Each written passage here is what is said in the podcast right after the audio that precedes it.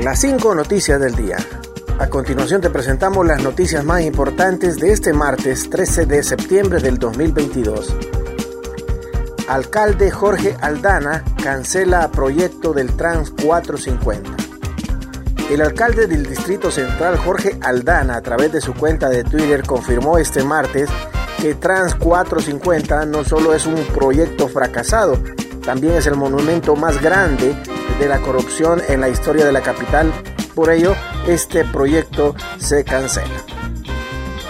En ese sentido, la presidenta Xiomara Castro, durante la comparecencia del edil en Casa Presidencial, dijo, alcalde Jorge Aldana, no me equivoqué en apoyarlo para que usted asumiera la responsabilidad y la conducción de la alcaldía del Distrito Central tras conocer el plan de inversión presentado por el edil capitalino.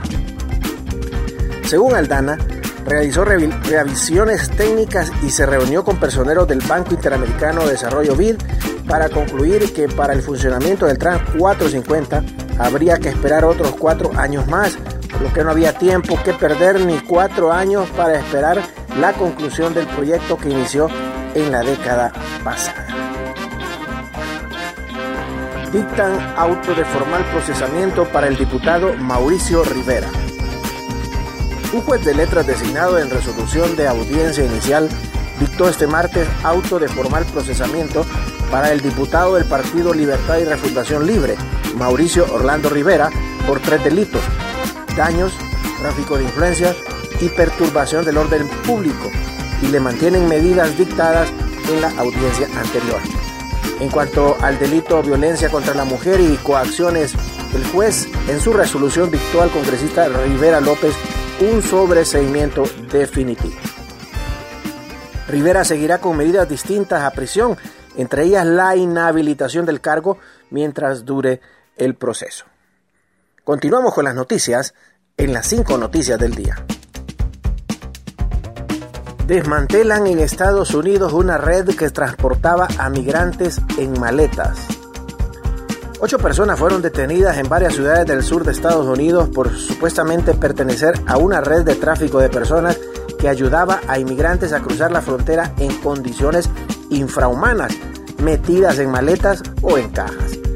Los detenidos, motivados por la codicia personal, transportaron a centenares o incluso miles de migrantes desde México a los Estados Unidos en condiciones que pusieron en riesgo sus vidas, informó el fiscal general adjunto de la División Penal del Departamento de Justicia, Kenneth Polit, en una eh, rueda de prensa. Metían a las personas en espacios reducidos, peligrosos, con ventilación limitada y altas temperaturas, arriesgando su vida y su seguridad por dinero, agregó. Familias inician triste éxodo al quedar sus casas inhabilitadas. Más de 200 personas fueron evacuadas de sus viviendas con ayuda del personal de la Alcaldía Municipal del Distrito Central y voluntarios tras varios deslizamientos entre las colonias eh, Suazo Córdoba, Villadelmi, Nueva Santa Rosa y La Guillén. Cabizbajos y sin poder contener el llanto, habitantes con enseres domésticos al hombro caminaban ayer por las calles agrietadas y entre los escombros de sus casas. Según los reportes de las autoridades, al menos 50 viviendas resultaron afectadas en dicho sector, eh, que ya se convirtió en inhabitable, por lo que los moradores fueron trasladados hacia tres albergues aledaños. Decretan ley seca para el 15 de septiembre en Tegucigalpa. La alcaldía municipal del Distrito Central normalmente decretó ley seca desde las 6 de la mañana del 15 de septiembre hasta las 4 de la tarde de ese día durante ese tiempo no se podrán vender, distribuir ni consumir bebidas alcohólicas. Autoridades de la capitalina detallaron que los negocios ubicados a inmediaciones del Estadio Nacional en Tegucigalpa tienen prohibida la venta de bebidas alcohólicas por ordenanza de ley seca.